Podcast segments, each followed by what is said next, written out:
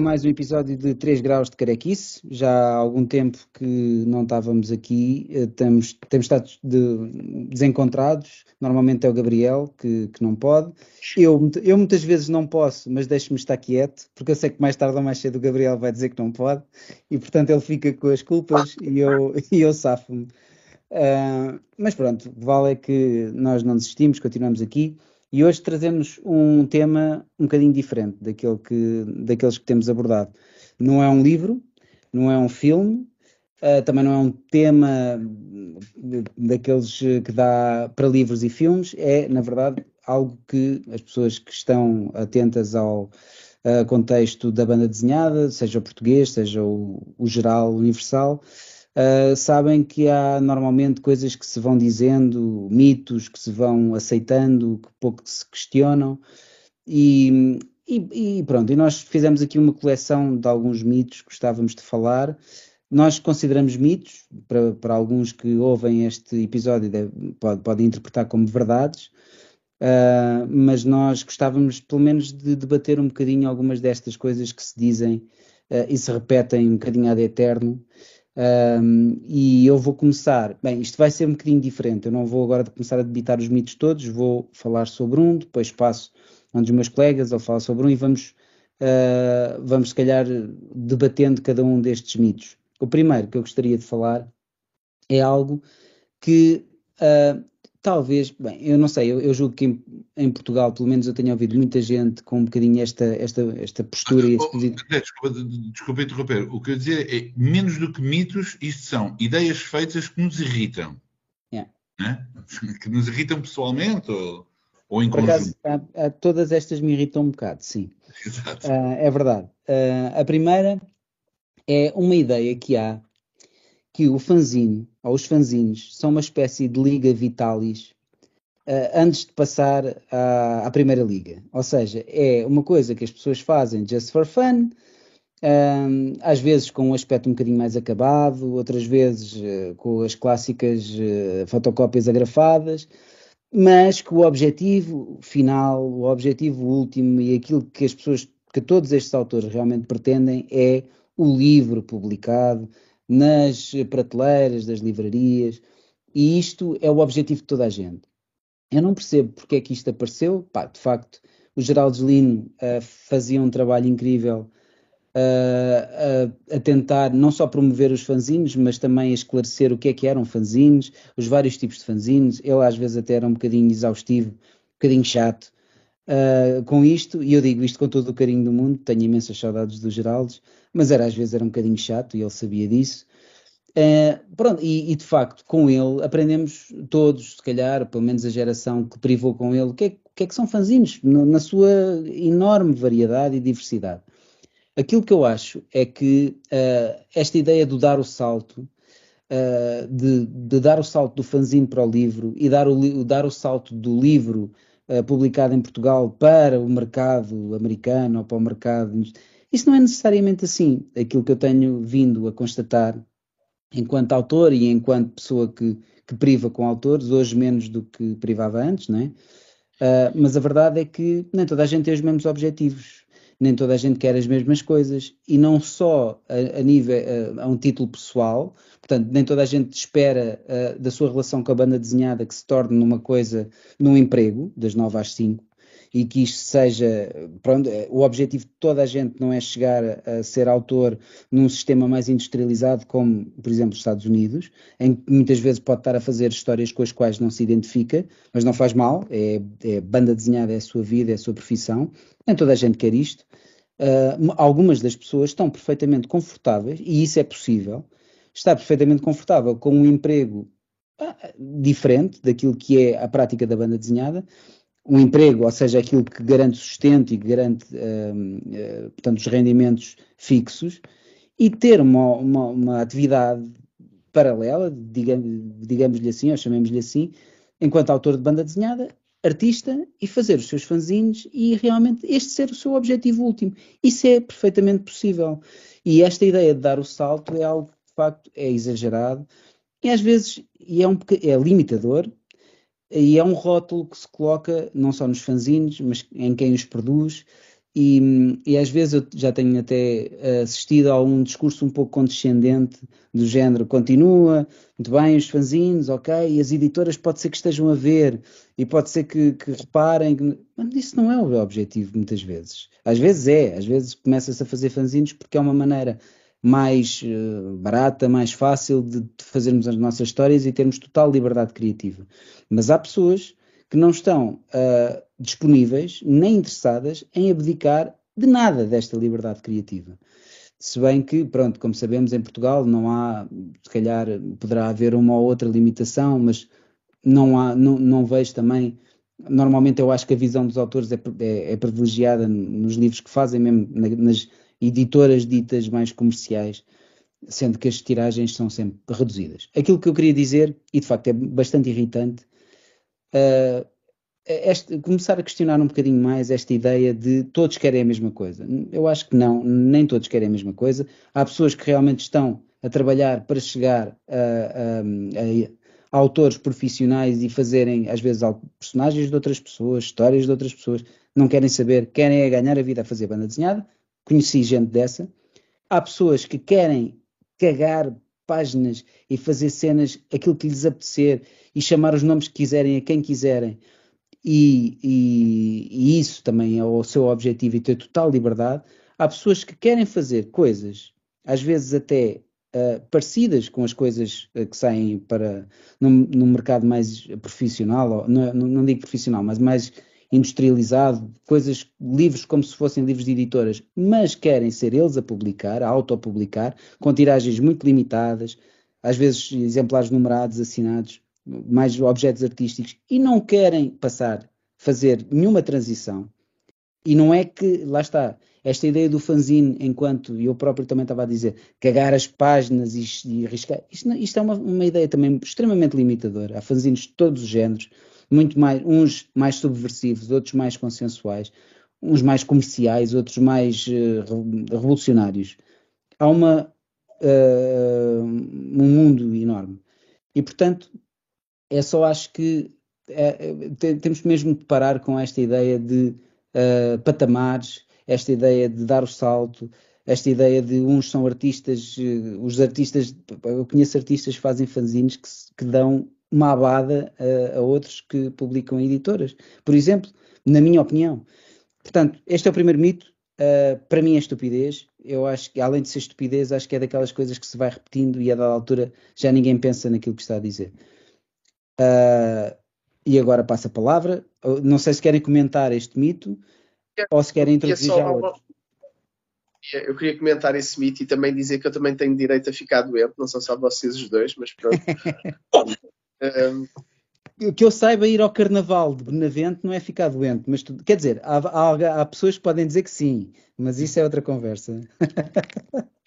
Pronto, isto é só para dizer, pegando no, no ponto dos fanzines, e acho que agora mais no fim tocaste no ponto que eu queria falar, que foi sempre, não foi sempre, desculpa, é, é, o, é o que me irrita mais se calhar nesse aspecto. Estou a usar a palavra irritar porque acho que tem piada fazermos um programa mais assim de irritações. Acho que tem graça, mesmo yeah. num tom humorístico. Que é, e também porque nós já temos uns quantos anos a LBD, portanto isto também se vai ganhando de anos e anos a viver isto e sempre a ouvir as mesmas coisas e também a aprender, porque até podemos ter pensado assim alguns no tempo. Que é a questão de o pacote por o pacote. Entenda-se aqui um livro publicado por uma editora que pode ter. que hoje em dia nós sabemos que há fazinhos que são feitos e parecem que são livros lançados por editoras, mas não indo por aí, mesmo pegando no aspecto mais de fotocópias. Uh, as pessoas por editarem por uma editora, parece que automaticamente o livro é, é melhor. E às vezes tu lês aquilo e pensas, olha, se calhar ter feito uns fanzinhos não tinha, não tinha feito mal nenhum.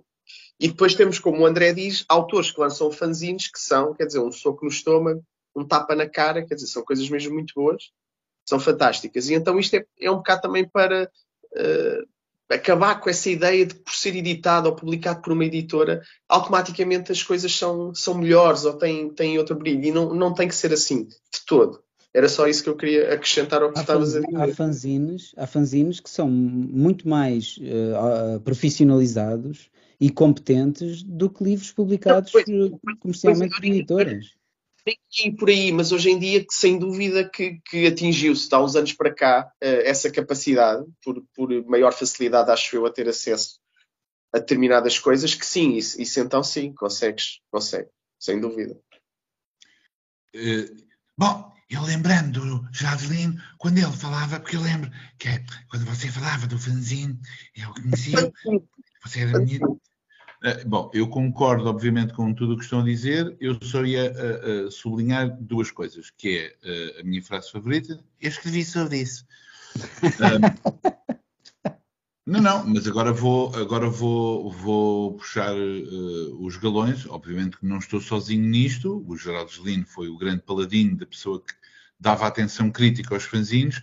Mas uma das coisas que eu sempre tentei na, na, na minha atividade crítica foi escrever-se precisamente sobre pequenas publicações. Portanto, eu não escrevia uh, uh, exclusivamente sobre livros, mas sim quando o autor podia fazer até um pequeno panfleto e eu falava dele. Portanto, sempre tive a tentar, a, a tentar atenção a, aos fanzines.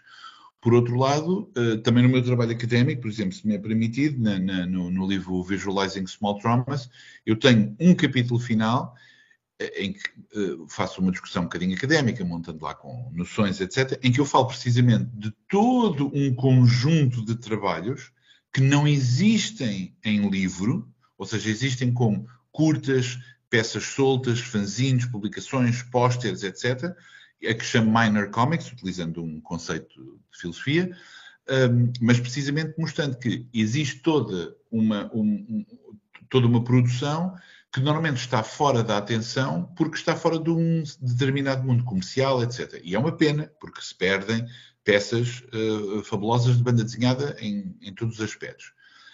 E, e, finalmente, ia dar só apenas um exemplo dentre nós, que é a, a Mosi, que é uma pessoa que uh, começou, digamos assim, em termos visíveis, fez a série Altamente, depois fez um livro, O Outro Lado Z, e depois voltou, lá está, nesta ótica, um passo atrás, fazendo sobretudo autopublicações, pequenas publicações, livrinhos pequeninos, etc., coisas na web, mas que, na verdade, mostram uma muito maior maturidade em muitos aspectos do que esses primeiros trabalhos que fez.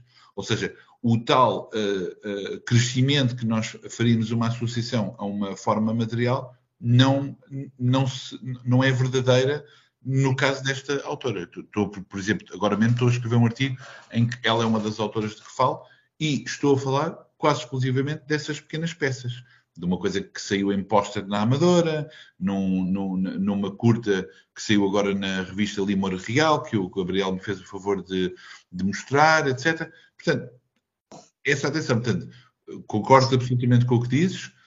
Uh, cada pessoa tem o seu percurso é claro que o fanzine pode ser visto ainda hoje como uma escola para quem quer um percurso maior, sem dúvida. No entanto, não é exclusivamente assim. Pode ser de outra maneira também. Pode servir para uma coisa, pode servir para outra. Bom, uh, muito bem. Uma coisa que todos nós passamos, pelo menos eu passei, acho que muita gente passou muito tempo com, com o Geraldo ao telefone, um, eu nem sei se alguma vez cometi este erro, mas pronto, é o fanzine, não é? Se calhar ainda vejo muita gente a dizer a fanzine, mas um, sobretudo, pá, acima de tudo é esta ideia de achar o que é que as pessoas querem, o que é que os autores querem, o que é que eles pretendem. Todos querem a mesma coisa, que é escalar até chegar ali, e isso é muito limitador é, é limitador, é, é, irritante para nós, mas é mesmo limitador, porque nós, ao conhecermos uh, autores, sabemos que são todos muito diferentes, são todos muito diferentes na maneira de pensar, nos objetivos que têm, e é particularmente uh, irritante esta ideia de que há um padrão em relação ao caminho a fazer, seja em que arte, claro. seja de que arte estejamos a falar. E, nesse sentido, também não estamos a dizer que não seja esse o percurso que muitos queiram. Claro, não, é só porque não há um padrão, não há tipo um único caminho, é só isso. Olha, uma coisa, isto nós estamos a discutir, há uma expressão em inglesa muito boa que é pet peeve, ou seja, é uma coisa que nós não gostamos, Sim. é uma irritação, mas que é pet, ou seja, nós gostamos de queixar-nos sobre esta coisa. Portanto, ok, primeiro já foi. Pô, mas, mas, isto eu próprio também, eventualmente, há uns anos, eh, há uns anos, sou capaz de ter pensado mais ou menos assim, que os fanzines se calhar eram um processo, pá, mas pronto, uma pessoa vai, vai uh, amadurecendo o pensamento. Vou dizer outro mito e depois vou, vou deixar que, que digam os outros para não estar sempre eu a introduzir. para voltar para ti, então vai, vai. Não, não, eu só vou dizer, dizer o segundo mito e depois vou-me vou -me reformar, vai, depois vou comentar os vossos. Outro mito, que é uma coisa que. Tem cuidado com o que vais dizer que tu precisas de vender livros, homem. Tu vê lá. Não, pá, eu não estou. Quer dizer, eu só estou a apelar à, à discussão e a pensar uh, naquilo que dizemos. E eu, contra mim, falo. Eu também Uh, como eu disse, tipo, são coisas que, que eu vou hoje em dia ainda pensando e se calhar no futuro também vou evoluir e vou pensar de outra forma. Outra coisa que eu, pá, que é uma coisa que se ouve muito, uh, e eu acho que nós, se calhar portugueses, temos mais tendência a falar nisto, porque a banda desenhada, lá está, aquela história de a banda desenhada irrita muita gente que a banda desenhada seja considerada uma, uma arte menor e se calhar uma linguagem mais próxima de, das crianças. Um, é, é, é, certo que isto não é completamente uh, infundado, esta ideia, porque eu lembro-me de ser miúdo e se calhar tinha mais, um, mais facilidade ou pendia mais para os livros de banda desenhada. Os livros de, de texto literário pareciam muito densos a dada altura da minha vida e gostava dos bonecos e gostava da linguagem, e então as crianças, de facto, há uma tendência para se agarrarem muito à BD, também por isso, porque há menos densidade de texto e porque, pronto, enfim, há histórias que são feitas diretamente para crianças, fazem sonhar, é normal. Ou seja, isto não é.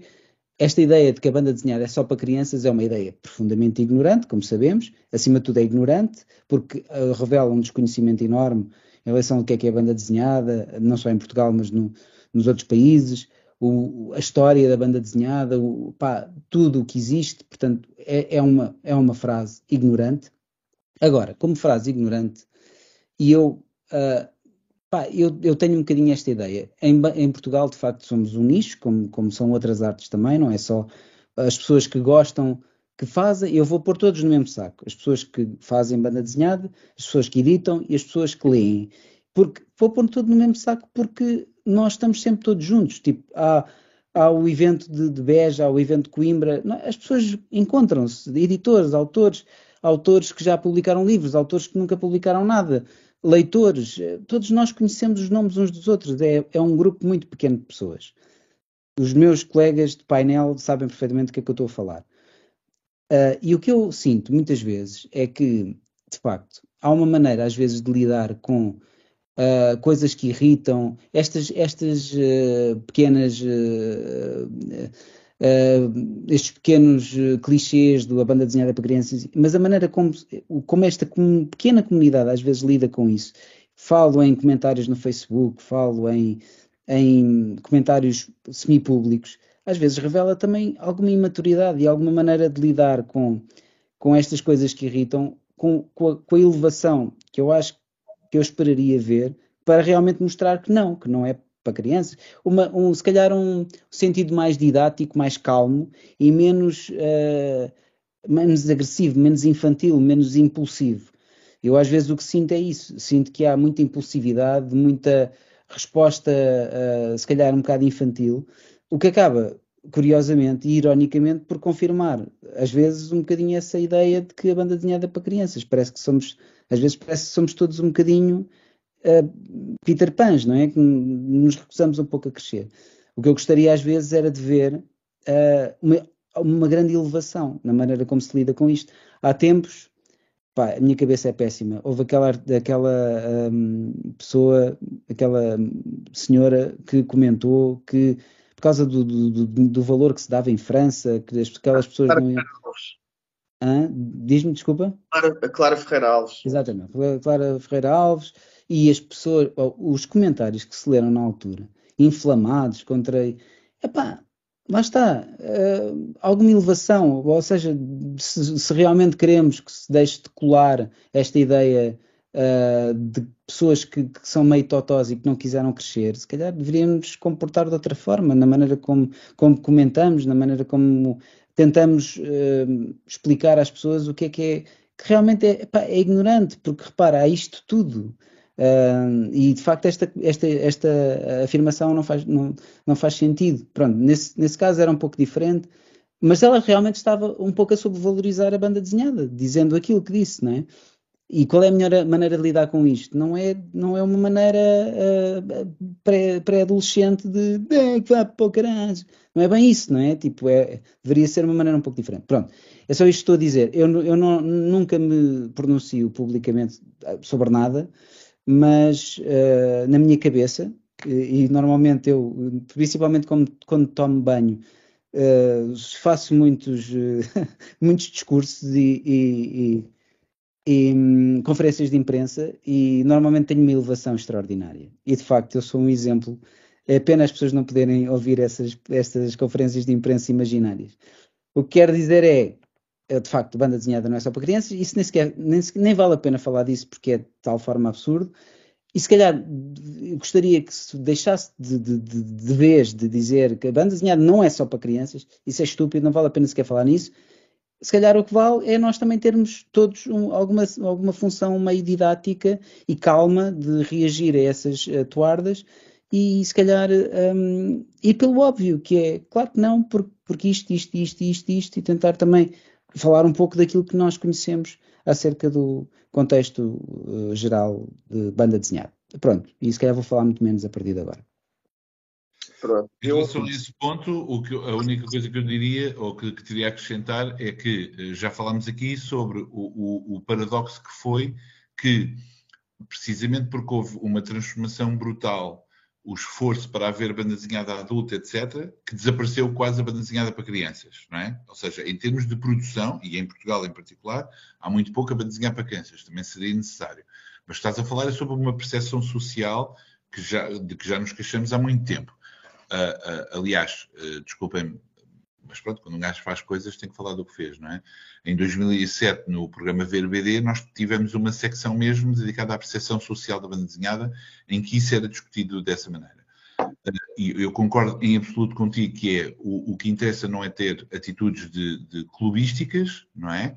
Por exemplo, uma, uma típica atitude clubística são os defensores de toda a BD que é, falar de toda a BD, e, pá, e não, há, há, pessoas que nunca lerão toda a BD, lerão apenas alguns géneros, tal como todos nós, em alguns aspectos das nossas vidas, uh, gostamos de, uma, de um género de, de, arte, mas só um género, não é? Sei lá, em música só ouço este tipo de música, ou se calhar vejo muito pouco bailado, mas só vejo este tipo de, de espetáculos de dança, etc. Não interessa. Posso gostar é. só de balé ou só de dança contemporânea, não interessa. Mas a questão é essa. E, de facto, o que devemos fazer enquanto defensores ou pessoas que gostamos de banda desenhada é dizer: você poderá, a pessoa que diz isso é, penso que está um bocado desinformada, não conhecerá, o, o que é que você gosta, tentar perceber e olha, tenta este livro e se calhar tentar convencer. Não é dizer à pessoa logo que ah, o melhor livro de sempre é este, porque não há bons livros de uma forma universal. Eu estou sempre a contar a anedota do Watchmen, que por melhor que ele seja considerado como um dos melhores livros de banda desenhada ou melhor livro de banda desenhada de super-heróis, eu conheço muito boa gente que está a aprender a gostar de banda desenhada, pá, e esse livro é um erro de casting entregar esse livro, porque essas pessoas não vão gostar do livro. E pode ser até contraproducente, porque estão interessados em livros com outro tipo de, de abordagens, de estruturas, etc. Pá, não é isso. E isto não é falar mal nem no livro, nem nos leitores. É outra coisa. Eu acho impressionante, impressionante. Quase é raro deixarem para ser o último a falar e deixam quando foi o tema que eu pedi para eu abrir no, no, no nosso chat. Não me lembro, não me lembro. Mas olha, estás a, estás a agir com, com pouca maturidade e elevação. Deixa-me só. No chat GPT, ou GTP, ou JP. Não, não, é no nosso, no nosso chat oficialíssimo da Carequice. Mas pronto, uh, porque, porque há aqui pontos que realmente me irritam bastante. E não é, estranhamente, não é a célebre frase do a banda desenhada é para crianças. Pá, porque isso já todos sabemos. Já estou cansado de ter essa discussão. Já... E então, neste programa, e quem ouve este programa não ouve porque acredita nisso, a animação sofre do mesmo problema. Apesar de também ter começado com grande experimentalismo, pá, nós sabemos histórias com bonecos atraem as crianças. Depois até acontece o que o Pedro disse, até acabamos por ter pouca banda desenhada para crianças hoje em dia a ser publicada cá.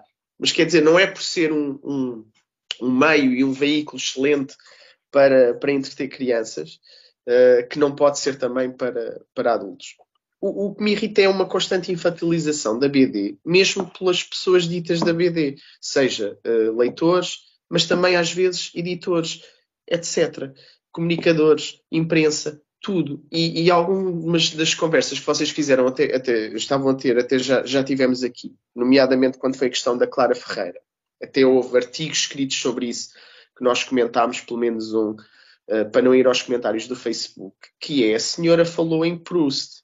E as pessoas, quando querem ir buscar BD de peso e densa e não infantil, pá, iam buscar exemplos que, que eu acho que estão completamente ao lado. Claro que eu sei que não, não vou comparar a literatura diretamente com banda desenhada, mas vocês compreendem que se há alta literatura, também podemos dizer que se calhar há uma alta BD, não sei. Pelo menos há certamente uma BD mais densa, mais complexa, de outra muito mais simples e infantil. E muitos dos exemplos que eu vi eram infantis, ou vá, juvenis.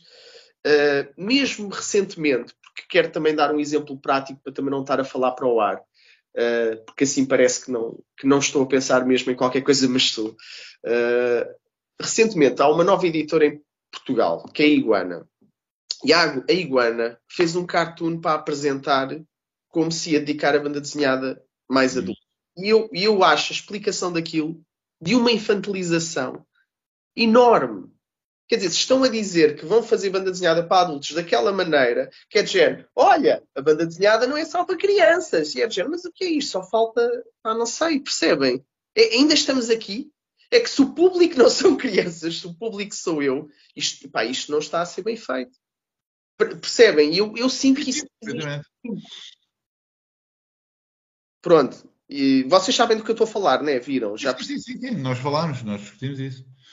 É isso. E, e, poderia dar outros exemplos e as adaptações de clássicos da literatura feitos de uma forma também muitas vezes que, meu Deus, pá, também acho que já discutimos noutros programas, portanto não me vou alongar porque temos outros temas, mas isto de facto irrita-me um bocado, que é de mesmo dentro do meio.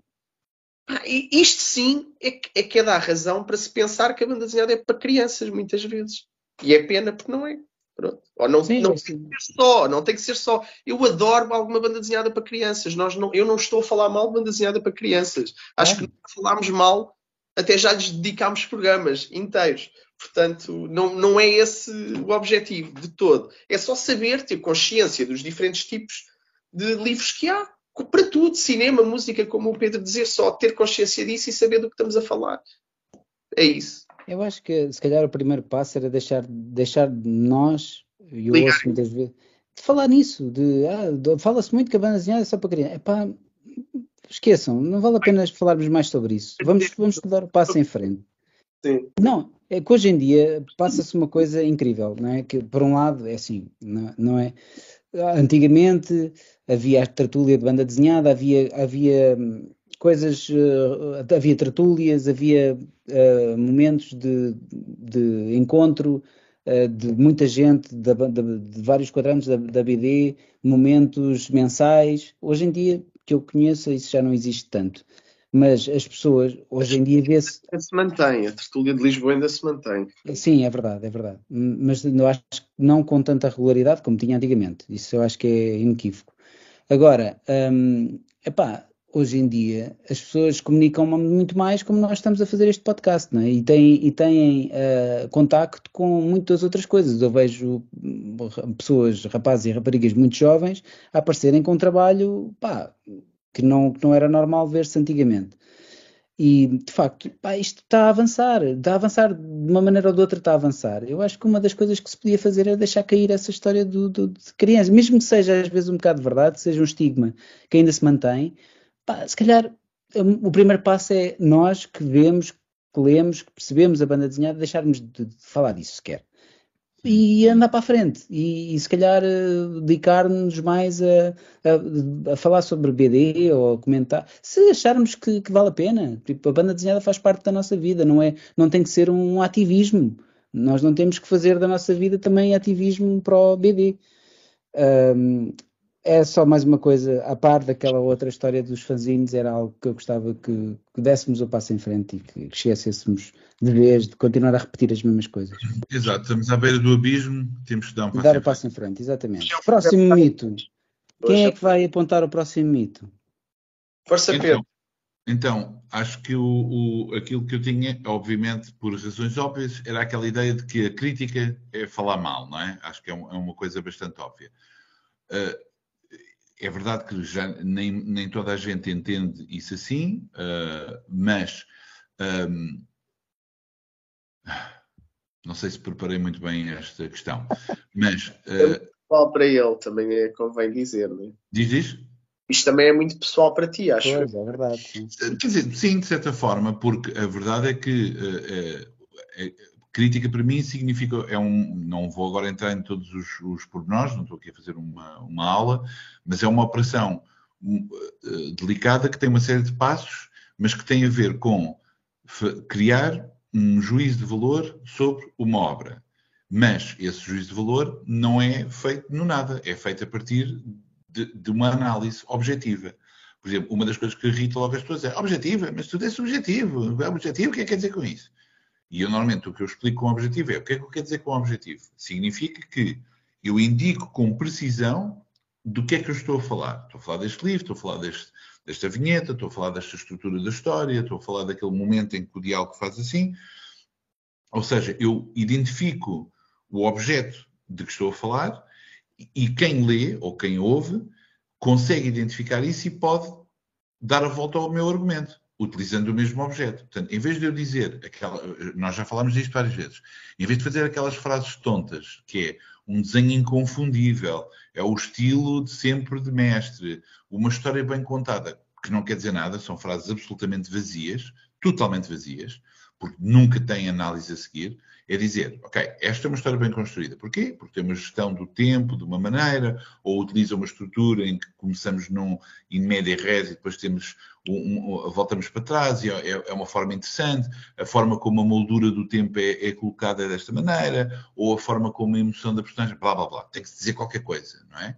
Portanto, lá está é, essa parte. Uh, portanto, essas frases são vazias se não seguirem logo da análise. E depois não é uma questão de falar mal, é uma questão de criar um juízo de valor. E aí, de facto, às vezes podemos encontrar, por exemplo, em obras que são uh, relativamente bem construídas, podemos encontrar uma manchinha, não é? Como dizemos em português, no, no pano, como é que é? Uh, pano cai nova. No melhor pano cai a nova.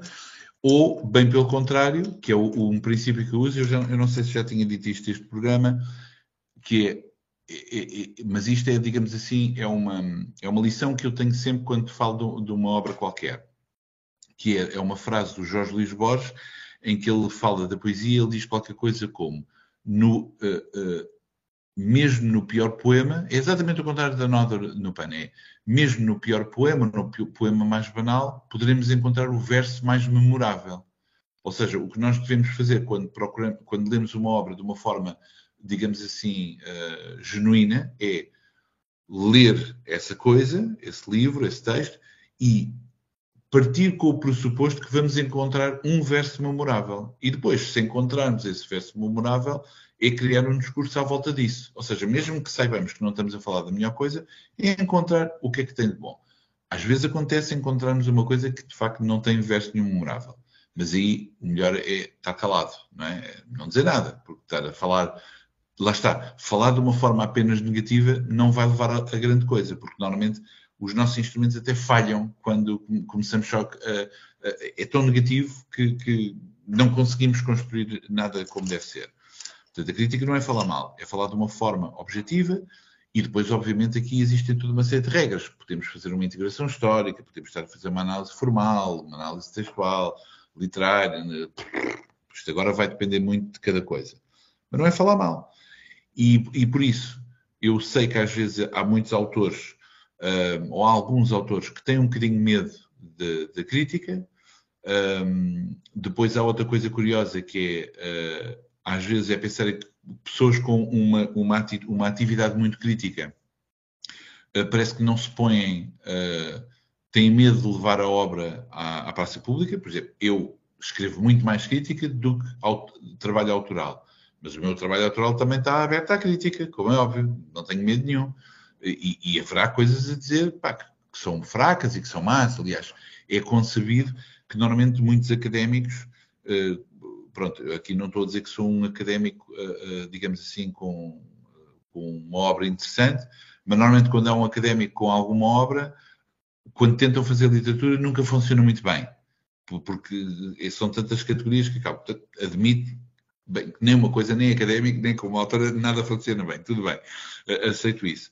Mas não é esse o objetivo. O objetivo de uma crítica é fazer um, um, um discurso organizado, analítico, uh, objetivo, nesse sentido que eu disse, para construir um, um, uma, um juízo de valor. E o juízo de valor é super importante, porque o juízo, o juízo de valor é de facto a responsabilidade do crítico, é dizer porque é que, porque é que existem de facto hierarquias de valores, porque é que há obras que são memoráveis, porque é que há obras que são consideradas clássicas. Por exemplo, essa questão acontece sempre, sobretudo com meios muito populares, como por exemplo as artes plásticas ou o cinema, em que se diz, mas porquê é que este filme é considerado bom? Eu, por exemplo, eu já tive em duas ocasiões alunos a perguntar-me isto, mais jovens, obviamente, e perguntam, porquê é que este filme é... E eu a primeira coisa que pergunto é, viste o filme? E a pessoa normalmente responde, ah, não. Eu, então, então não podemos falar, não é? Se nem sequer viste o filme e já estás a partir do pressuposto que não presta para nada, não é? Só porque é um filme a preto e branco ou antigo, não viste, e, e tu achas que o Transformers 3 é mesmo o melhor filme, estamos lixados, porque não vamos conseguir. Lá está. Porque não há um campo objetivo de troca. Aliás, o Kant fala disto, não é? Que é a troca de, de, de argumentos, mas a troca de argumentos só é possível se as pessoas estiverem no mesmo, no mesmo patamar. No mesmo patamar, atenção, no sentido em estão de acordo em discutir aquilo. Não é no mesmo patamar no sentido de idade, educação, nada. Tem a ver com, viste? Eu também. Vamos falar? Bora. Então, estamos de acordo em que vamos ter um diálogo. E podemos nunca chegar à mesma opinião, o que é ótimo. Mas há um acordo de, de fazer essa discussão. Agora, quando a pessoa parte do pressuposto que é ah, este gajo vai falar mal, ou isto é bom, acabou, ou ah, este autor, uma, uma defesa típica, que é este autor vendeu imenso, uh, toda a gente gosta. Epá, então, então quer dizer, então não há discussão a ter. Se toda a gente gosta, pronto, eu sou, sou estúpido, não é? não posso fazer nada, não é? Enfim, é isso. É muito simples. Pá, queres, queres comentar alguma coisa, André? Não, não quero que tu sejas novamente o último. Ah. Uh, quero-te dar a oportunidade de seres o segundo. Uh, não, é pá, eu, eu uh, aqui até posso usar a minha experiência pessoal, porque eu uh, há, uns, há muitos anos tive um blogzinho e comecei por escrever sobre banda desenhada e depois até escrevi em alguns sites e uh, sempre tive muita relutância em uh, dizer que eram críticas, precisamente um bocado pelo discurso do, que o Pedro disse. Eu não, não, não vinha do mundo académico da BD, uh, foi mais, na altura do, do blog, foi mais o preenchimento de um, de um vazio, vá, no sentido, em, em comparação com outras artes.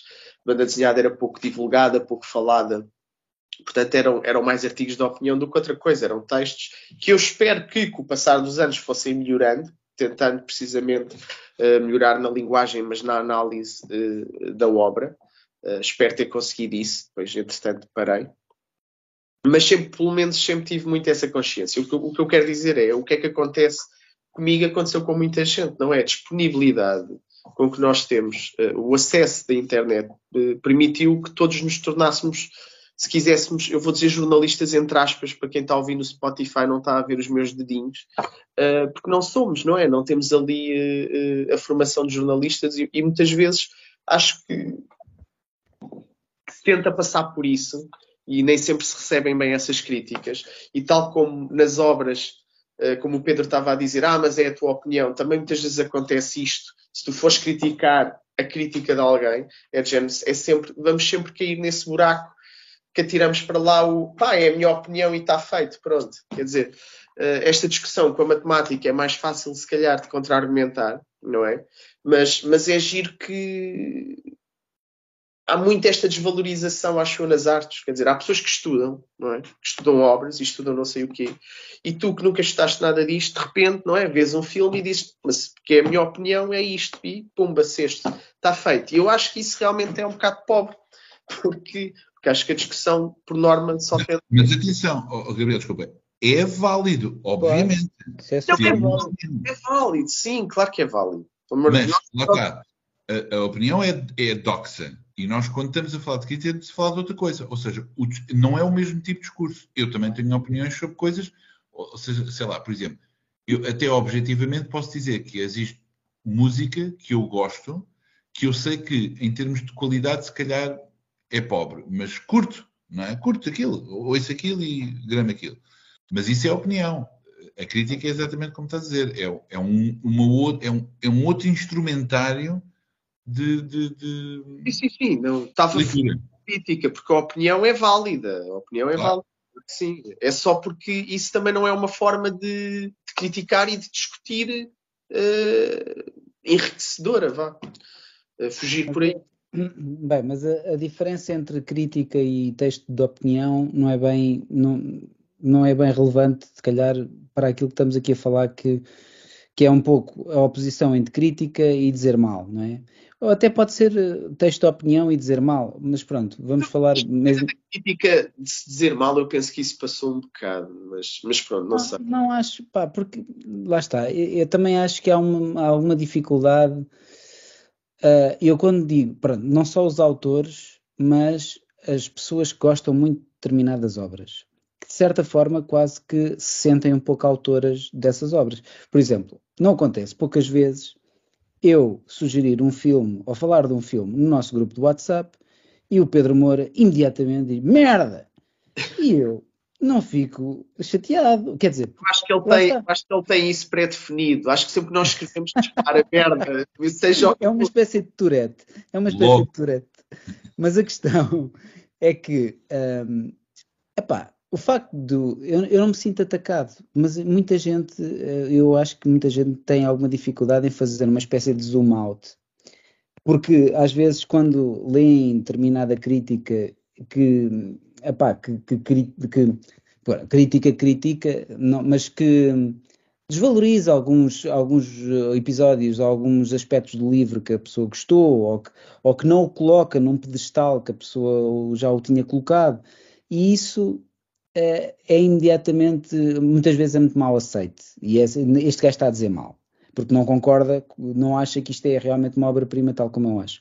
Eu acho que há pouca, muitas vezes vejo pouca capacidade de fazer zoom out da coisa e perceber, pronto, está ali uma obra, eu tenho uma opinião e tenho uma intenção pessoal para com esta obra, uma, uh, uma crítica ou uma, uma, um apontar de aspectos menos positivos porque a crítica é uma coisa que não é, raramente vemos textos críticos destrutivos ou, ou que não tenham, não tenham uh, sumo, ou que não tenham contextualizações. Ou, pronto, lá está, eu conheço os textos críticos do Pedro, eu acho que são, são textos equilibrados e bem elaborados e feitos com, com o coração no sítio certo, não, não são textos que têm uma intencionalidade de agora vou arrasar este livro, um, pronto, são textos uh, desapaixonados no sentido, e não é no mau sentido, desapaixonados no sentido em que não têm um objeto, uma intenção de elevar ou, ou desvalorizar o livro. É a intenção de o analisar e criticar, simplesmente. E eu acho que isso faz falta. Agora, de facto, esta, esta confusão com o dizer mal, para já eu nunca compreendi e continuo sem compreender os autores que vêm para a praça pública defender os próprios livros. Pá, porque opinião, lá está. Nós passamos o dia inteiro a tecer opiniões acerca de coisas. Ou o café está quente, ou está a chuva, ou pá, nós estamos sempre a opinar. E com, com toda a legitimidade. Hã? De, de, posso só contar uma anedota? Uma das coisas que faço quando estou a dar aulas sobre esta questão, precisamente sobre a crítica, análise, etc., falo um bocado de, de filosofia, do Kant, por exemplo, uh, que eu continuo a achar que é um, uma lição magnífica de para que é que serve a crítica da arte, da estética, etc. E uma das coisas que eu cito é a frase que muita gente gosta de utilizar, que é o, os gostos não se discutem, não é? E a verdade é que essa frase em latim é de gustibus non est disputandum, ou seja, é disputa. E o Kant fala precisamente da diferença entre discussão e disputa. A discussão é uma troca de argumentos, lá está, aquele acordo que eu falei há pouco. Portanto, as pessoas estão de acordo que vão ter uma discussão. E a discussão é uma troca de argumentos. Portanto, logo à partida há um acordo de que se vão trocar argumentos e que eventualmente poderia haver um acordo final, chegarem ao mesmo local. Ou não, mas há esse acordo que poderia ser possível. A disputa é o que o Bugs Bunny faz com o Daffy Duck. Yes it is, no it isn't. Yes it is, no it isn't. E o que acontece quando as pessoas dizem que os gostos não se discutem, e as pessoas utilizam isso como uma forma, uma espécie de escudo. O que é que essa frase quer dizer? Essa frase quer dizer eu não te admito que tu ponhas em causa o meu gosto. Sim, exato. Nem vale a pena falar sobre isso. Sou um gandabimbo, porque ouço reggaeton, mas não te admito que, que me ponhas isso em causa. Por exemplo, eu, as pessoas podem dizer assim, ah, és um bocado presunçoso, arrogante. eu, sim, sou, mas admito isso totalmente. Eu, por exemplo, quando ouço uma pessoa que não conheço bem, do nada, e, e diz do tipo, ah, eu adoro ler, adoro ler, tenho imensos romances em casa. Só esta frase, esta atitude de dizer esta coisa, eu passo logo um atestado a esta pessoa. Digo logo, esta pessoa ler, lê. Não lê com qualidade. Com qualidade no sentido de ler com atenção. É, é ler por ler, tal como come batata frita. Não é? É claro que vocês podem dizer, as pessoas estão a ouvir, ah, não tens razão. Mas quem são vocês para dizer que eu não tenho razão? Mas não, isso também não tem mal nenhum. Claro posso... não, tem... não, não, não, não, claro que não. O problema é que muitas vezes essas discussões acabam por cair em que, por exemplo, eu já tive em discussões com família, amigos, conhecidos, que dizem coisas do tipo: Ah, um, agora já não é Joana Vasconcelos, agora é o Vils. Ah, o Vils é o melhor autor, é o melhor artista português vivo. E eu digo: Mas porquê é que dizes isso? E, e pergunta à pessoa: opá, Então, olha, se ele é o melhor artista vivo, diz-me lá o nome do segundo melhor artista vivo. E a pessoa não consegue dizer um segundo nome. Então, há aqui um problema, correto? Pronto, é, é este tipo de atitudes. É a pessoa, lá está, voltando atrás. A crítica é uma possibilidade de criar um juízo de valor e esse juízo de valor poderá levar a, uma legis a legislar. Legislar no sentido de tu proclamas um juízo de valor que é teu e, e que é criticável também ele e desmontável e outra vez a, a voltar atrás. A pessoa que tem essa opinião legisla sem esse conhecimento. Ou seja, declara, este é o melhor, este é o melhor e mais nada presta. E, e não há argumentos.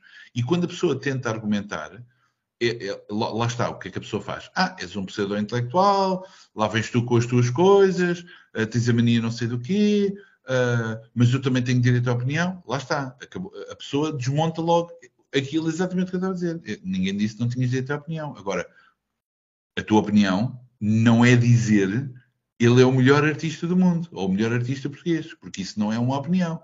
Uma opinião é, eu gosto imenso do trabalho desta pessoa, eu acho que é muito bom artista. Ok, excelente. A pessoa pode sempre defender-se e dizer, na minha opinião, é o melhor português. Agora, Pronto. tu podes achar, eh, tu podes achar que isso uh, não faz. Uh, podes achar que isso é, isso é dito, isso é um statement dito com muita muito pouca informação, muito pouco conhecimento. Sem e estás no teu direito. Agora, as pessoas também gostam muito de rótulos. Gostam muito de, de rótulos, que é, este é o melhor, este é o não sei quê. Eu acho tá. que nota-se nota quando isso acontece muito, pelo menos a ideia que eu tenho, nota-se que é quando as pessoas conhecem realmente menos. Porque se me conhecem muito, não lhes saltava logo o número um. E eu digo porque já fiz isso também. Sim, sim. É não, é que... este ou aquele, porque eu conheço cinco. Logo, este Mas é, é, também tem a ver com algum conforto que há, existe em arrumar as coisas na cabeça, que é este é o melhor, há um conforto nisso. Mas é um conforto, normalmente, quanto menos. Quanto menos Sim, eu, eu, eu, sinto que quanto menos se conhece, mais tendência há para fazer essas listas uh, muito limitadas. Esse do pseudo-intelectual também dava outro mito bastante irritante, não é? Então, uh, muito ligado à banda desenhada também, também a banda desenhada pseudo-intelectual também é uma daquelas coisas que se repetem ad eterno, mas não vale a pena uh, entrarmos por aí. mas que, porque, esse, esse, sentimento que se estava a falar, das vezes por exemplo, eu gosto muito de um livro que li, depois começo a ler uma crítica em que começam a, a, a desconstruir algumas coisas e eu próprio fico a pensar, ah, então, mas porque é que não gostaram do livro como eu? O que é que aconteceu aqui? De, acho que essa primeira essa sensação na banda desenhada que eu tive foi no ler BD. Não sei se já ouviram falar. Foi precisamente nesse blog, há muitos anos atrás, que eu comecei a ler algumas opiniões sobre alguns livros que eu achava bestiais e quer dizer, não, mas este tipo não acha isto espetacular. E vamos perceber porquê. E, Deve ser do intelectual. Esse pseudo-intelectual estava para aí milhão de livros à minha frente na altura, agora continua, mas, mas também porque acrescentou mais um milhão. Mas, mas lembro-me disso e foi bom, foi, foi um bom local de aprendizagem também. Uh, não assim, é que vai dar aqui eu acho que acima de tudo, acho que é, é sempre enriquecedor, ou pelo menos é uma coisa que eu me esforço para fazer, que é nós tentarmos afastar um bocado do nosso ego nas discussões acerca de, de, daquilo que fazemos ou daquilo que lemos e que gostamos, ou que afirmamos que uma coisa, olha, gostei disto. E se alguém põe isso em causa, não, nunca é um ataque pessoal, nunca é. Uh, e, e, se realmente não concorda absolutamente connosco, não quer dizer que nós o tenhamos que cancelar uh, logo a seguir. É, às vezes pode, podemos não estar para aí virados e não tem necessariamente ser uma troca de argumentos e uma conversa, ou então até pode ser e, é, e, poderá ser enriquecedor isso. Acho, acho, que às vezes as pessoas quase que reagem com, com agressividade ao facto de alguém estar a colocar uh, em causa uma opinião até bastante apaixonada que tem, que uma coisa é muito boa ou que uma coisa é muito má. E às vezes a, a ideia é mesmo essa, que é cortar, este é um tipo, este tipo é pseudo-intelectual, este tipo. Pá, isso acho muito, mais uma vez, acho muito limitador e, e bastante fraco enquanto postura. E, e esse, Desculpa, e essa do pseudo-intelectual já tivemos essa discussão várias vezes, Sim, não é? Certo, certo. É, é uma frase que não pode ser utilizada porque a única pessoa que sabe identificar um pseudo-intelectual tem que ser um intelectual. É, é verdade. Como é que a pessoa sabe que o outro gajo está a ser pseudo se não percebe nada do que está a ser dito? Então não pode. Uma coisa é dizer, espera lá, você acabou de citar Deleuze, mas isso está mal, porque na verdade no, no anti-édipo ele está a falar. Não, não. Você é, só... é um falsário. Eu, eu, não entendo, eu não entendo a palavra. Então, então, coisa. Ah, exatamente, é um bocado por aí. Mas pronto, é outra, outra das coisas que se repete muito. É, menos menos uh, ego. Acho que é, epá, é Vamos bom. Outro... Sim. Vamos ao outro mito. Vamos. Gabriel. Não, mas eu, eu ia dizer aquele da infatibilidade da BD. Eu sei qual é que é o próximo, mas eu acho que fazia mais sentido tu pegares, que é o do autor completo. Eu acho que devias ser tu. Quem? Pedro, ah, tu. Pedro. Eu? Porquê? O autor completo? Epá, o autocompleto. não acho que isto seja grande mito. O autocompleto é uma, é, um, é uma ofensa ableist, não é? Porque há pessoas que podem não ter. Alô? Eu sou incompleto. Deve ser, não é? Não, eu estou a dizer que é uma ofensa ableist. Porque há pessoas que podem não ter mobilidade. Sim. Ou... Sim. Não, mas é pá, eu, eu, compreendo o que se quer dizer. Eu também não me sinto incompleto. Eu não me sinto é incompleto. Não, essa coisa do autocompleto, pronto, eu penso que toda a gente sabe o que é que é o autocompleto, é quando se fala de um autor que uh, cria a, a, obra sozinho, ou seja, uh, faz a história e desenha. E pinta, mas, e faz balões e, tudo.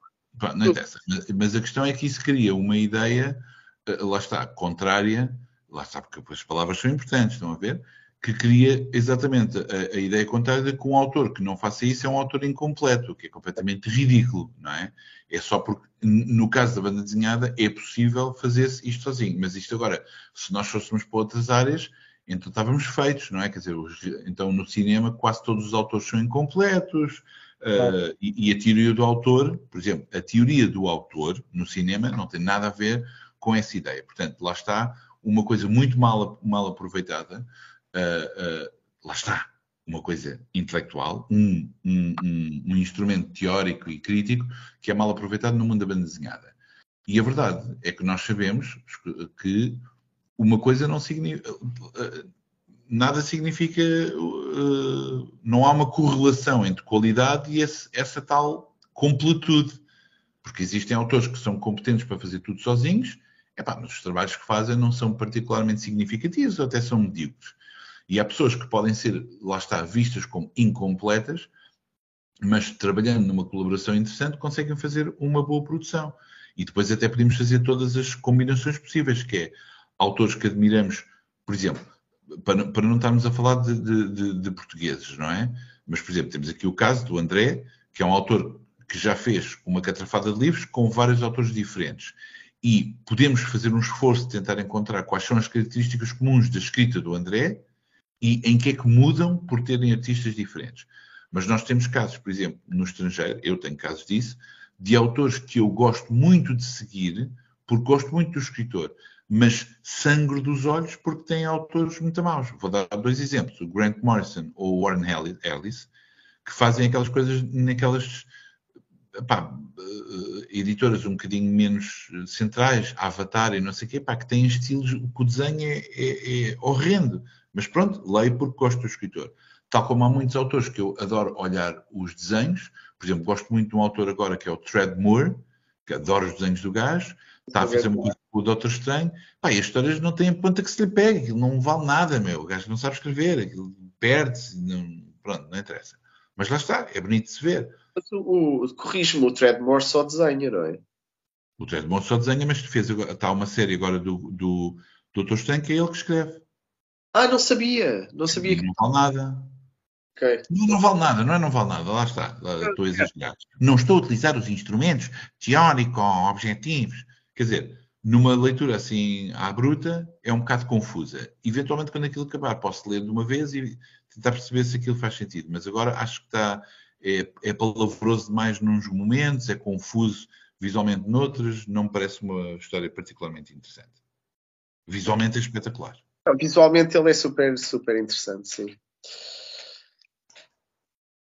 Um, isto eu por acaso não tenho muita, muita, não tenho uma posição assim muito apaixonada sobre esta questão do autor completo, não, não me considero incompleto, também acho que é um bocado. Diz-me. Isso é porque é de autor incompleto, não? Ah, pá, não, acho realmente que é outra coisa que as pessoas repetem um bocado o que é que isso quer dizer. Não, também não, de facto não me considero incompleto. Eh, eu, para mim isto, enche, isto enche-me as medidas, a maneira como eu uh, faço, ou, ou aquilo, uh, a forma como eu abordo a banda desenhada e como crio a banda desenhada, para mim enche-me as medidas. Tipo, não, não, não sei porque é que será o autor completo. Uh, um autor que ilustre e escreva as suas próprias histórias e seja um, um argumentista medíocre é completo? Porque, está, porque insiste em fazer as suas próprias histórias, sendo que as histórias não prestam, mas a arte é boa? Ou alguém que, que é um bom argumentista, mas, mas é um artista francamente pior, uh, é um autor completo porque faz as histórias sozinho?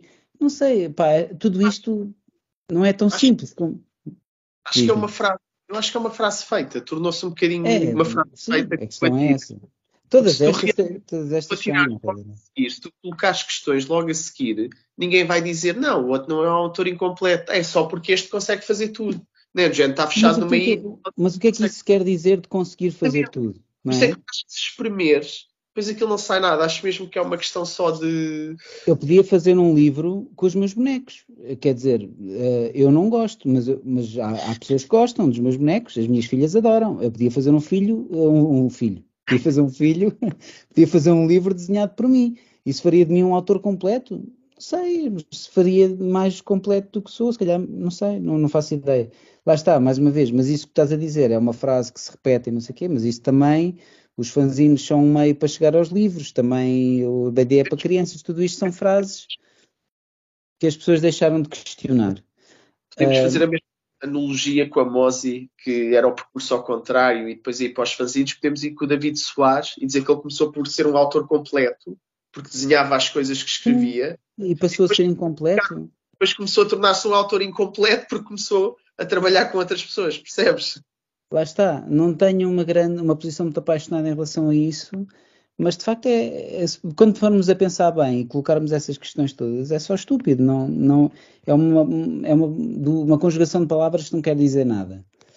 Uh, e eu queria deixar um último mito, que nem sequer estava na lista, mas para acabar, este se calhar era talvez o mais que, que dava mais pano para mangas de todos, mas também não vale a pena a gente estender-se muito.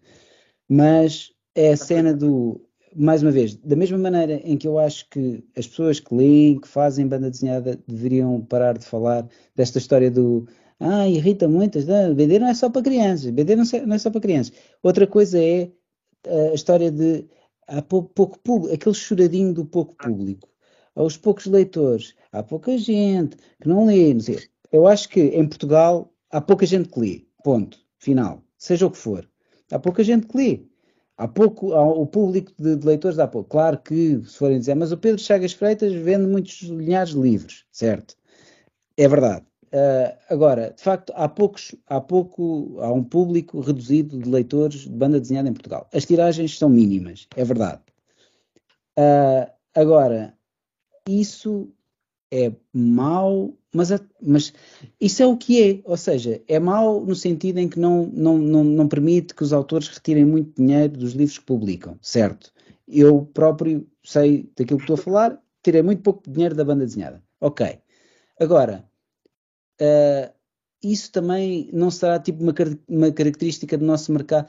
Será que nós queremos mesmo? É, é, o objetivo, mais uma vez, como do passado de fanzines para livros, é fazer com que o mercado cresça brutalmente, que isto seja uma coisa fulgurante.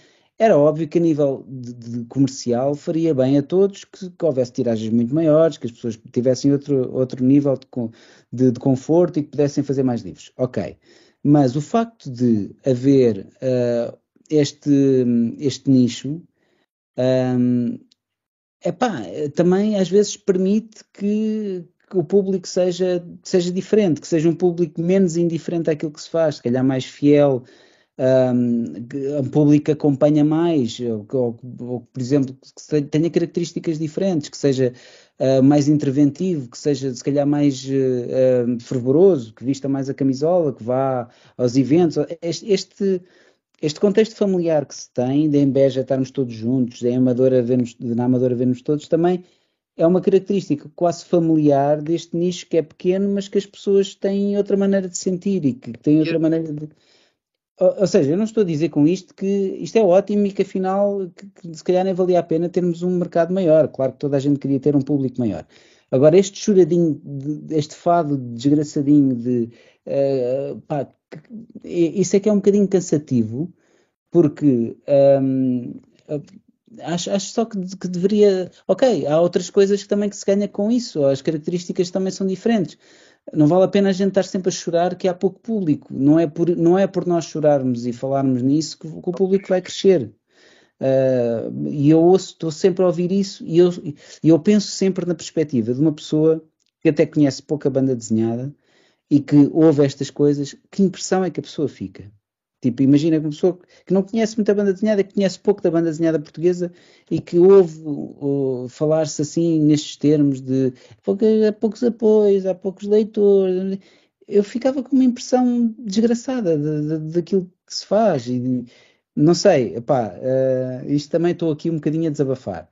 Mas não, não sei. Mas, eu... mas acho, acho só que, se calhar, uma, uma coisa que se podia fazer era. Não vale a pena, vamos parar de falar disto. Vamos parar de dizer que há pouca gente, que pouca gente liga, que a banda desenhada é para crianças. Ok, vamos continuar a fazer aquilo que estamos a fazer. Alguma coisa se está a fazer bem. Estão a, a, a aparecer livros muito bons. Uh, daqui a bocadinho vamos falar dos livros que estamos a ler. Vamos falar aqui de excelentes exemplos de facto, uh, estão a aparecer pessoas uh, muito novas a fazer coisas com um nível incrível. Isso é bom. A, banda desenhada, o facto de não haver uma indústria da banda desenhada em Portugal, também é pá, estamos a falar de um universo de 10 milhões de pessoas. Uh, é bom porque as pessoas têm uma liberdade diferente e, e os estrangeiros uh, reconhecem que em Portugal há uma variedade uh, assinalável também por causa disso, de haver poucas amarras, de haver poucas. Não há uma tradição propriamente dita. Então há pessoas que têm um estilo mais mangá, outras pessoas têm um estilo mais americanizada, há pessoas que misturam os estilos, encontra-se aqui uma riqueza que não se encontra em todo lado. É, é valorizar um bocadinho isso e epá, é continuar a fazer e, e tentar, uh, se calhar, uh, tentar puxar um bocadinho mais pelo critério nas coisas que se publicam. Nem, se calhar nem tudo precisa de ter capa dura e excelentes acabamentos, se calhar há coisas que podem perfeitamente ter um par de agrafos e serem incríveis os palácios do Sousa Lobo, que são brutais, pá, e houve um que saiu em jornal, outro que saiu. Houve uma edição que, que, que o Pedro se meteu da tinta dos nervos que é pior, mas não interessa. Uh, todos, os, todos os livros, epá, coisas, uns, em, uns, com, uns com agrafos, outros em papel de jornal, mas aquilo estava flawless, estava. Propaganda da Joana Estrela, não é? Os agrafos, está feito. Epá, não interessa. É, ou seja, pá, encontramos aqui uma riqueza incrível. Vale a pena a gente começar a querer fazer disto um, uma, um Estados Unidos de, de, de, dos pequenitos. Às vezes parece que queremos fazer um, um, um, Estados Unidos dos pequenitos aqui. Pá, e não é possível. Pá. É Portugal, é Portugal. Por exemplo, tu, e porque isto também. Portugal é Portugal. Portugal! Não, mas também, porque não é? Tu, tu tu tens, por exemplo, o sonho, ou terias, porque já não deves ter, porque já tens essa consciência pela conversa que estás a ter, é mesmo assumir as coisas são como são e aceitar e uh, olhar para o que há de bom nesta situação, porque efetivamente se isto fosse um sucesso enorme, Beja não seria o que é hoje, é verdade. Mas, mas nesse sentido eu acho que as pessoas pensam, e por isso é que te ia perguntar isto, que é, né, nós não temos pessoas a viver da banda desenhada, um autor, vá, a viver da banda desenhada, só de fazer banda desenhada. Para eu acho que quem não. mais de perto foi o José Carlos Fernandes, tenho ideia, posso estar enganado. Não, não, Portugal. Ah, tem, então o Jorge Coelho. Não, o, o mercado para fora mercado português, no mercado português. Ah, no mercado português. Acho não. que não. Acho que não. não. Acho que não. Mercado, estamos a falar do, do, da questão portuguesa e do mercado em Portugal. E nesse sentido, pode haver esse sonho, não é? De, de viver da banda desenhada. Claro. E... Mas, isso não, mas isso não é errado. Eu não estou a dizer.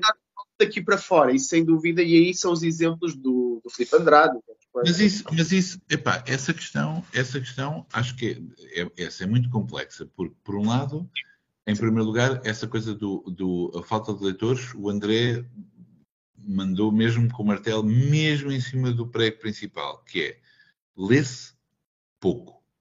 Não interessa estarmos a falar de banda desenhada, poesia, romances, jornais, lê-se pouco. Os portugueses leem pouco.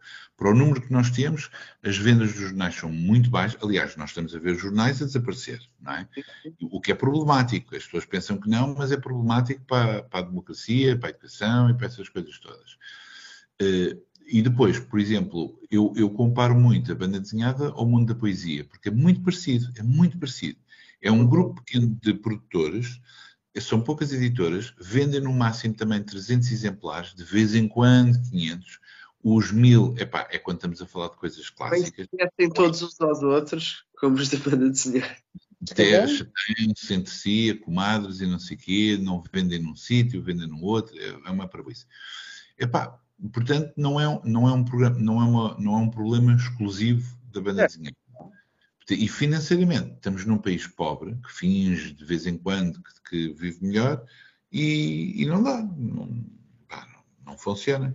Mas esse, isso já, já foi chão que deu uvas, não vale a pena estar muito preocupado com isso. É? Sim, mas, mas o que eu quero dizer com isto não é. Atenção, isto que nós temos é muito bom, não vale, porque, porque claro que há, deve haver uh, pessoas que gostariam de viver da banda desenhada e que acalentam esse sonho.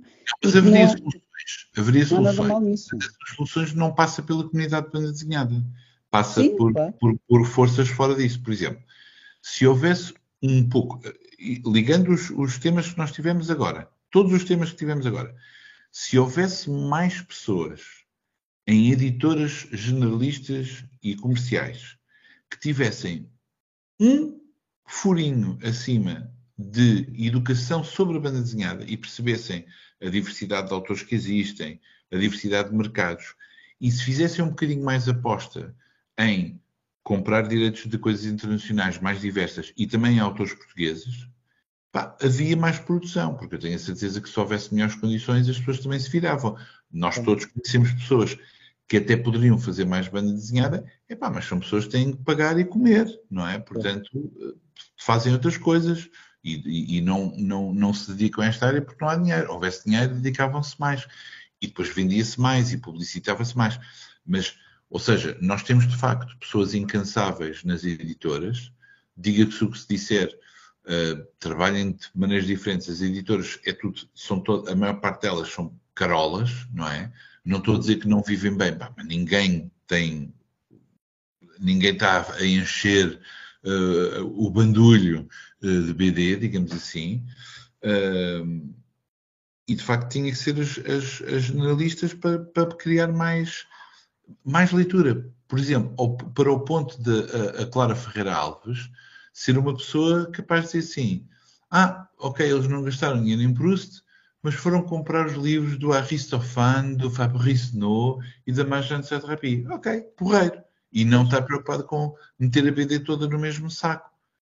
Sim, Atenção, claro. eu estou a dizer isto sabendo que estou a dizer uma coisa perigosa, porque se os jovens quiserem comprar mangá hentai sobre futebol, é o direito deles, eu quero que se lixe. Não estou a fazer um juízo de valor sobre essa escolha. Só estou a dizer é que para ela ele veria que haveria coisas também com esse interesse.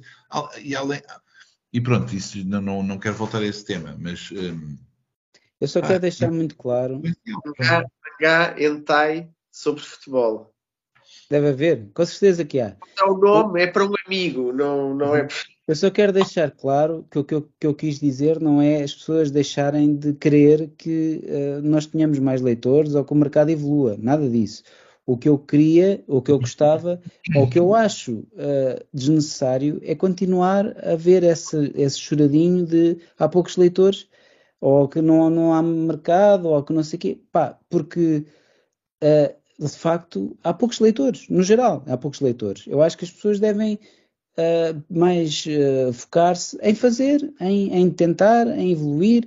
Tanto pessoas, que, de, os autores devem, se calhar, dedicar-se a fazer, os editores devem dedicar-se a tentar editar e a promover, que é uma coisa que nem todos os editores fazem da melhor maneira, promover as obras, dá-las a conhecer, e os autores muitas vezes diz-se que os autores também deviam ter essa responsabilidade de dar a conhecer as próprias obras.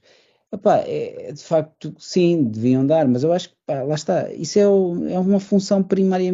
Acho que a função é, deveria ser em primeira ordem do, dos editores, mas pronto. De qualquer forma, acho que os leitores uh, que gostam de banda desenhada também, às vezes, se quiserem, podiam fazer aquilo que o Pedro faz, que é o Pedro uh, fala muitas vezes mãe, da mãe dele, não é? De, lembrou-se de dar uma obra específica para ela ler, porque sabia que ela não leria qualquer obra de banda desenhada, mas aquela específica daria, daria uh, atenção.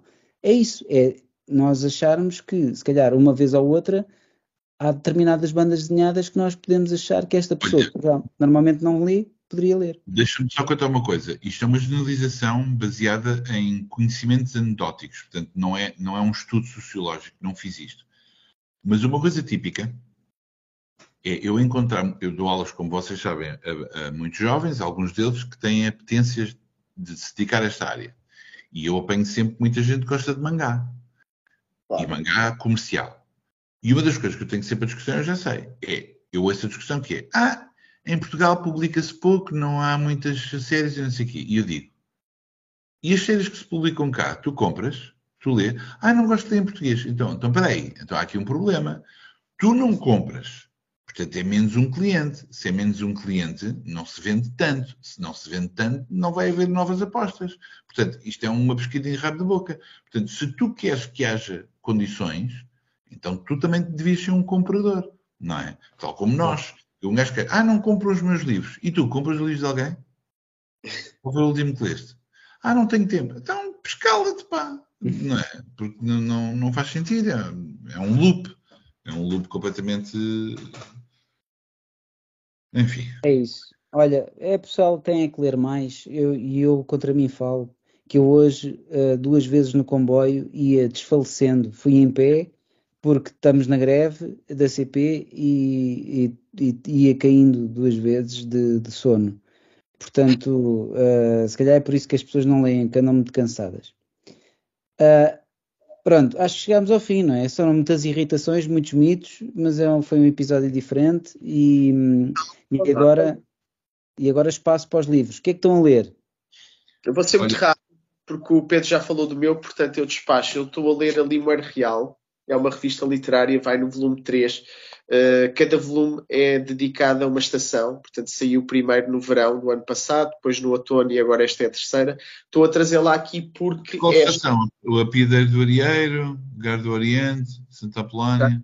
Já, já, disse o nome das estações, mas. mas, pronto, é, mas, mas a piada funciona na mesma.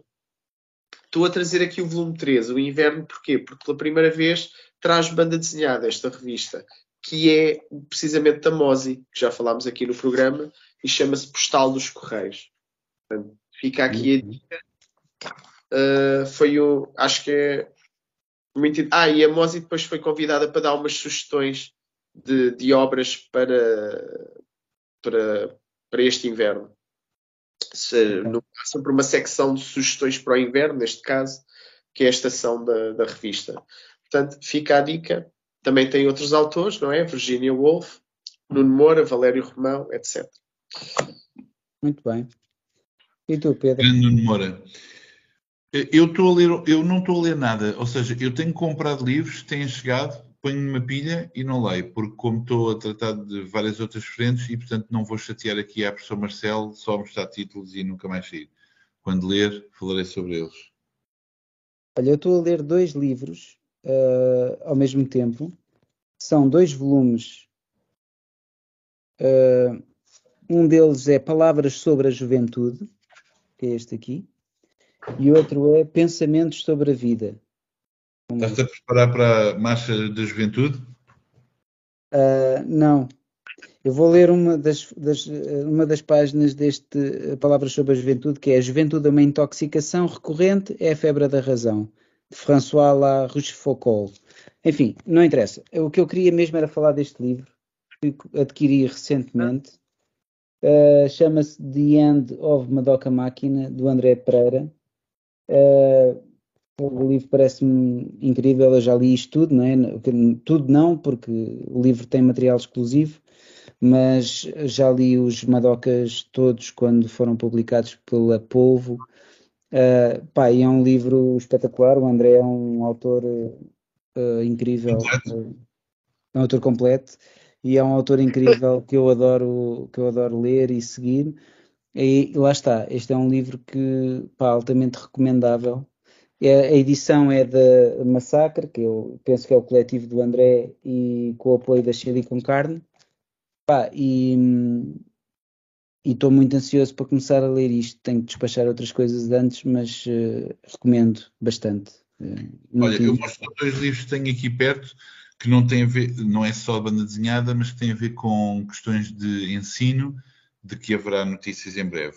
Um deles é um, um catálogo ensaio sobre o encontro entre banda desenhada e arte bruta, eh, de uma exposição que houve, que esteve a, a, que ainda está, acho eu que ainda está uh, patente, é do Erwin de Jass, e é um livro uh, bastante interessante, que me foi aconselhado pelo Bruno Borges, uh, mas também, pronto, eu, eu, conheço o Erwin de Jass como académico, mas foi o Bruno que insistiu na sua compra.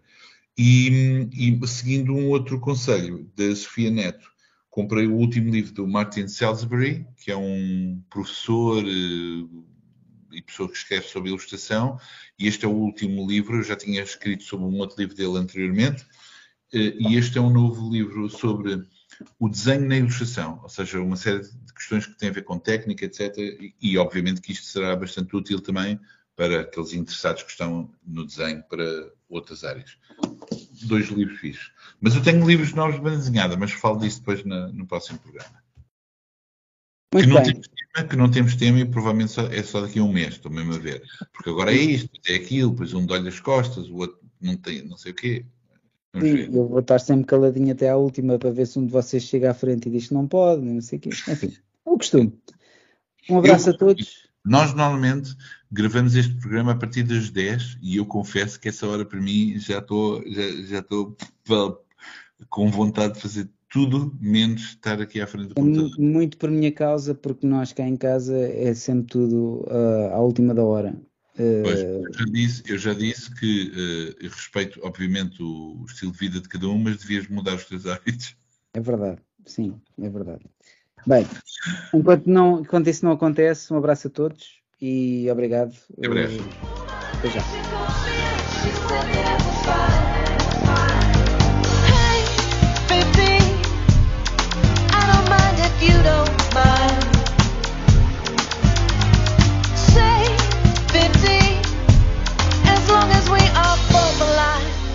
Same time.